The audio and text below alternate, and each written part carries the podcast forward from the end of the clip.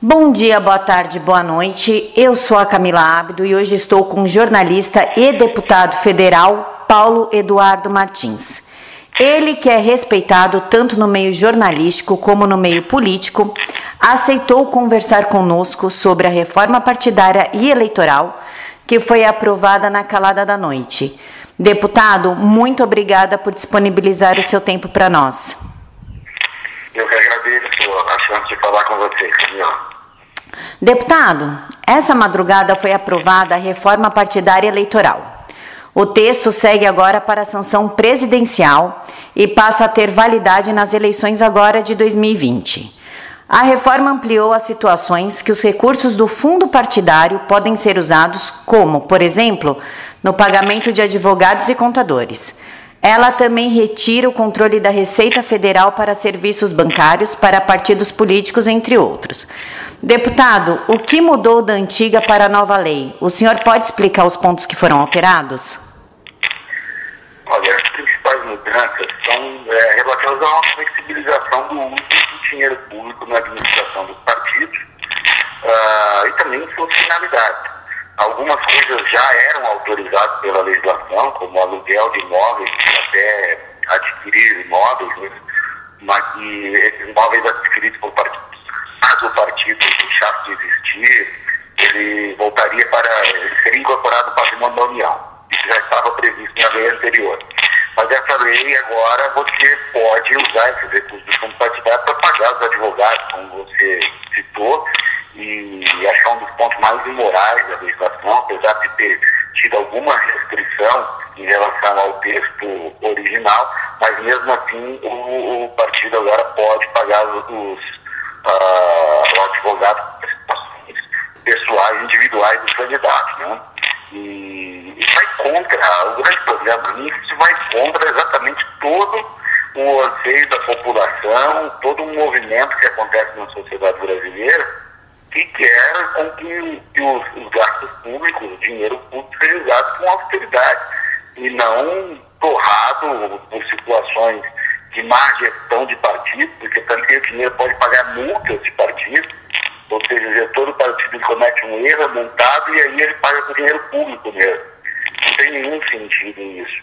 Então, é, para mim, acho que o, o que me deixa mais triste é notar que a Câmara não percebe o que acontece na sociedade brasileira, caminha ao contrário, vai jogar ainda mais partidos no posto da desmoralização total, mais do que já estão.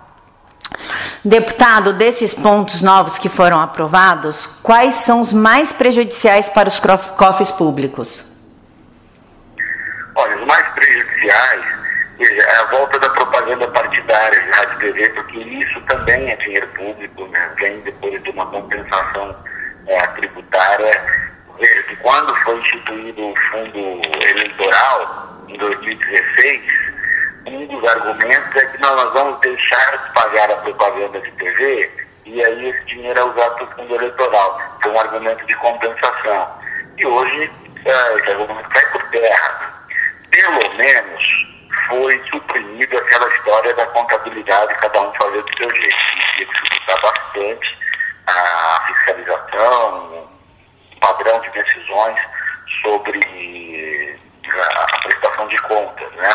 Mas o, o, o que mais é danoso para os cofres públicos não é o que está aprovado ontem, é o que foi feito pelo STF em 2016, que o que aconteceu ontem é uma das consequências. Em 2016, ainda podia o financiamento privado, tanto de pessoas físicas quanto de pessoas jurídicas.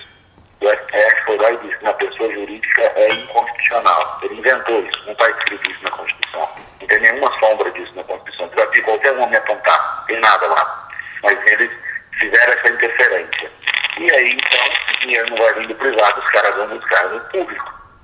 E o que está acontecendo hoje, aliás, o que aconteceu ontem, é uma consequência dessa maldita decisão de 2016. Deputado, no seu entender, essa nova lei facilita ou ela abre alguma brecha para o Caixa 2? E se ela abre, de que forma que isso acontece? A brecha para o Caixa 2 ela é aberta toda vez que você coloca algum, uh, alguma situação de restrição. ela tem aí, permite o uso do dinheiro para consultoria, então dá para o mau gestor, para a pessoa que está mal intencionada, contratar uma consultoria para retirar dinheiro do fundo e usar esse dinheiro de outra maneira fora dos limites de gasto. Mas esse é um problema, mas o problema maior são as restrições às doações, que já estavam na lei anterior. Porque pense, a, a lei, quando ela restringe algo, só aquele cidadão bem intencionado, ele vai respeitar essa lei. O bandido, o corrupto, o cara que quer ter um mandato para esquema de corrupção, ele não tem razão nenhuma para respeitar isso. As empresas que querem praticar, querem participar de atos de corrupção, elas querem fazer contratos lesivos com o Estado, elas não vão ficar paradas, elas vão dar dinheiro no caixa 2, dinheiro vivo. Como a gente viu aí na Operação Lava Jato, ah, tinha dinheiro legal também, sim, tinha dinheiro legal e o dinheiro fora. Como vai acontecer, como está acontecendo. É uma grande bobagem. Essa restrição levou, por exemplo, ao 2 total na eleição de 1989. Pouca gente sabe disso. Na eleição de 89 não podia doação para os candidatos de empresas. E o que aconteceu? As empresas doaram totalmente no caixa 2. O PC Faria tinha que operar um caixa 2 que criou aquele laranjal todo que levou à queda do presidente. É por isso que autorizaram as empresas depois. E agora a gente 2016 houve essa restrição novamente. Voltou a legislação de 89 que eu tinha derrubado o presidente. O Brasil não aprende com os erros, é impressionante. O senhor trouxe uma informação nova, porque eu acho que, sinceramente, ninguém sabia disso. Que em 89 teve que. Oi? Ninguém, ninguém discute isso. Eu, eu, eu falo sozinho sobre isso. É uma boa pauta para a gente trazer à tona, porque eu faço faculdade de História e eu não sabia disso. É, recomendo você a fazer essa pesquisa, você vai achar coisas bem interessantes aí. Uh, inclusive, tem um bom livro sobre isso, não necessariamente sobre lei eleitoral, mas sobre o processo, como se deu ali sobre corrupção, que é do esquerdista Mário Sérgio Conte. Eu não concordo com nada dele, mas ele fez um belo trabalho de pesquisa, que a gente tem que respeitar, chama Notícias do Planalto. Vou atrás desse livro, bem interessante saber disso. Deputado, Fundo eleitoral. É, antes de mais nada, o senhor pode explicar para a gente a diferença do fundo eleitoral para o fundo partidário? Porque também isso é uma dúvida que me surgiu ontem. O fundo eleitoral ele é um fundo constituído para financiar eleições.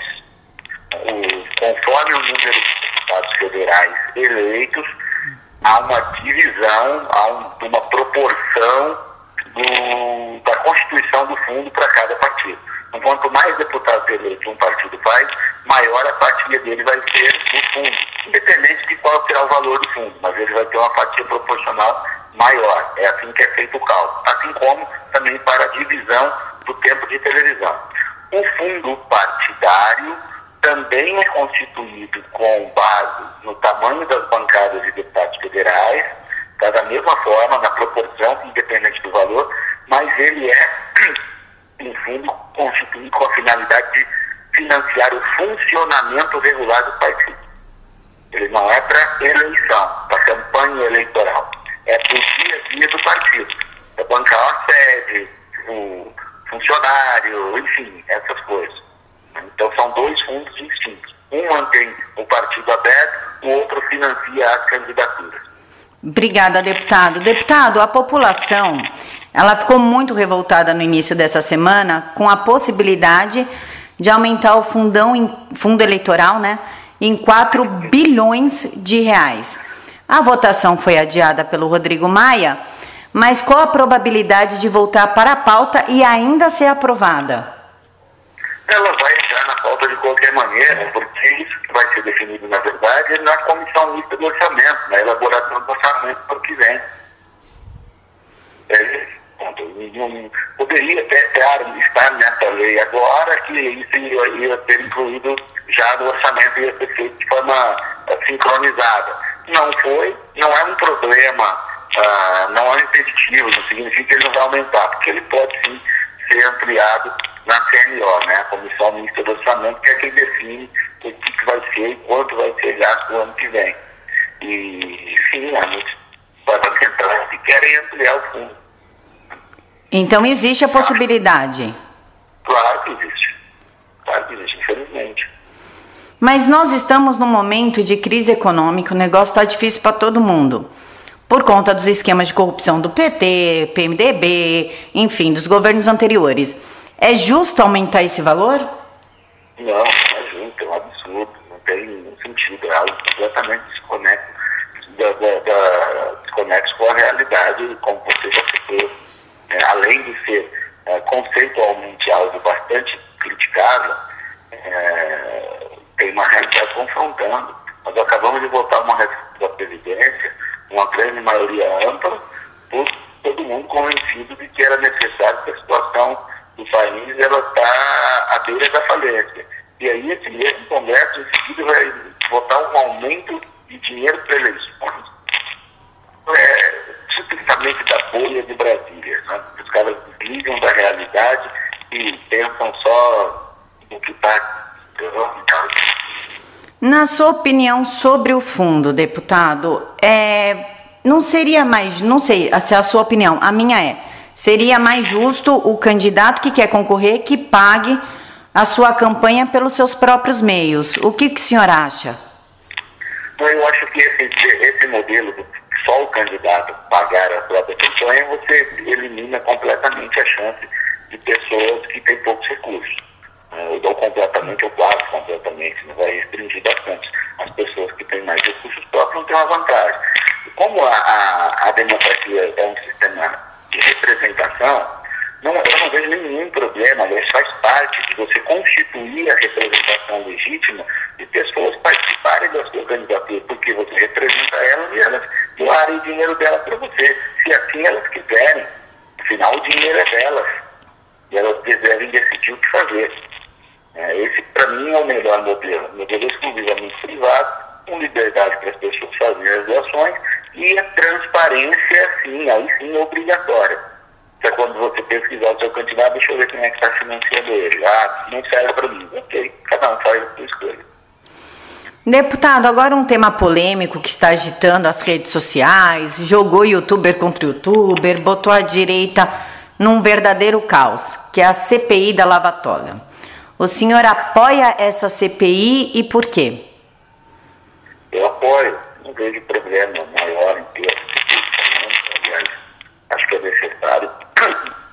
Desculpa, o Poder Judiciário ele tem seus problemas, e sim, a gente tem que abrir isso.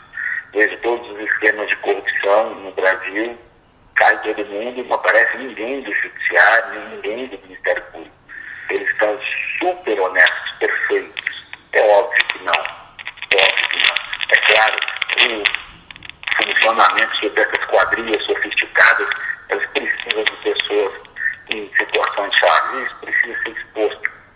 Além do mais, se nada disso conseguir ser exposto, pelo menos uma CPI como essa funcionaria como uma demonstração de reação de que o judiciário não pode tudo, porque hoje ele acha que pode tudo. E se a gente permitir isso, nós vamos viver uma ditadura do judiciário, que a gente já está perto disso, é, situações muito parecidas com isso, e já é a pior ditadura que existe, porque não, há como, não tem como reagir. E mais, a CPI é um instrumento completamente legal, constitucional. A via que está sendo trabalhada é a via institucional, e toda vez que você trabalha pelas vias institucionais, a democracia ganha. Para mim é muito simples isso. Deputado, caso a CPI seja instaurada, há alguma possibilidade dela atrapalhar na aprovação da reforma da, Pre da Previdência por conta do quórum dos senadores? Não, não, eu não, não faço essa leitura não. Não há nenhuma nenhum conflito nisso. Os senadores querem se livrar da reforma da Previdência, entendem que isso causa desgaste. Está é, demorando lá, não está demorando, esse é o trâmite normal mesmo. As coisas no Congresso elas têm o seu, o seu tempo, a audiência que tem ser feita, as pessoas querem se posicionar, é assim, é assim mesmo. Para quem não lembra, em 2003 o Lula propôs uma reforma. E, se eu não me engano, ele, ele fez a proposta em, dois, em, em início de fevereiro o Jair Bolsonaro foi no fim de abril. Ele fez no início de fevereiro.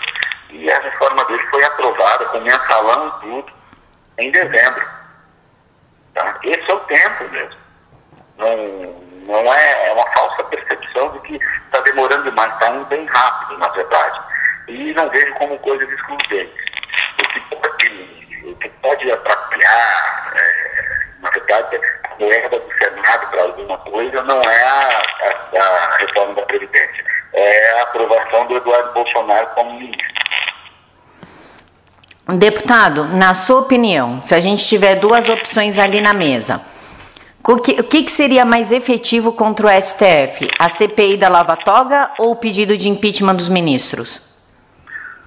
CPI da Lava Toga, com toda certeza. Mas na CPI não vai chegar um momento que o, o próprio STF vai ter que julgar o STF ou não? Isso não existe? Pode chegar, você vai judicializar, mas você expõe. O, o impeachment de ministro, ele, ele é quase impossível o instrumento que foi totalmente desenhado, que foi desenhado, o instrumento legal que foi desenhado, não previa, na verdade, que ministros tivessem a postura dos que estão tendo hoje.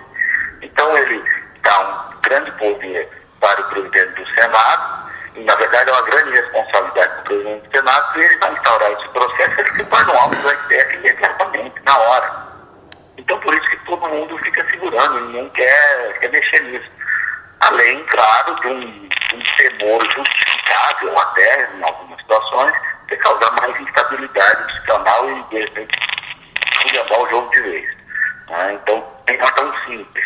Mas eu acho que a CPI mostraria uma reação de poder melhor do que, eu estou possível, no que está mais próximo, que é mais factível de acontecer. É uma CPI é mais factível que o impeachment do ministro. E aí sim, ela pode vir a levar a fundamentar um impeachment do ministro. Deputado, existe a CPI na, da Lava Jato aí na Câmara dos Deputados e ela já tem 175 assinaturas das 171 que precisava. A Joyce pediu a retirada dela dessa CPI, da assinatura dela dessa CPI, porque segundo ela enganaram é, na hora de coletar as assinaturas. Então a gente teria 174 assinaturas caso a dela seja excluída, mas ainda assim tem um número suficiente de, de assinatura para prosseguir. Caso a CPI da Lava Toga também seja instaurada, o senhor vê alguma possibilidade dela se convergir em se tornar uma, CPM, uma CPI mista? Não, isso não é regimental, não há essa possibilidade. E também não há possibilidade de retirar a assinatura depois de apresentar. Estão judicializando isso, mas eu acho que é uma tentativa uh, válida de ir até o fim, mas não vão conseguir. Não acredito que consiga. Deputado, o senhor gostaria de fazer alguma consideração final? Eu quero parabenizar vocês né, por ter interesse nesse tema, tratar esse tema, isso é muito importante. Acho que o que está fazendo grande diferença na, na, nossa sociedade é esse fluxo de informações sem igual. Nós nunca tivemos um ambiente como esse e isso tem sim ajudado a gente a fazer transformação mais que nós ainda estejamos num momento difícil, mas se a gente olhar sob perspectiva histórica, nós nunca tivemos um povo tão mobilizado, tão mobilizado, informado, e sim, estamos bravos com o Congresso, está todo mundo tá, se questionando, mas veja, antes ninguém nem estava sabendo disso, ninguém estava nem aí. Então, sim, nós estamos num, num furacão social bastante é, interessante, difícil, mas que eu acho que daí vai sair algo bastante positivo e isso é graças aos inúmeros trabalhos como esse que vocês estão fazendo. Deputado, muito obrigada pela disponibilidade do senhor de disponibilizar um tempo para nós e fica aqui o meu convite para o senhor voltar mais vezes quando esses temas polêmicos surgirem. O senhor aceita? Claro, vocês procurem que tendo um espacinho de tempo aqui, porque a correria é imensa, ninguém faz noção de como que é essa vida e eu ainda voltei a, fazer meu trabalho no SBT de março lá do Paraná, então estou acumulando as coisas, é super difícil, mas a gente tenta, tá? Porque para mim é sempre um prazer e eu reconheço a importância desse trabalho. Muito obrigada, deputado. Obrigada, pessoal, por nos acompanhar. As redes sociais do deputado está aqui na caixa de informações. Sigam ele no Twitter, que ele é um dos maiores nomes da direita. Muito obrigada, deputado. Valeu, Camila. Tchau, tchau.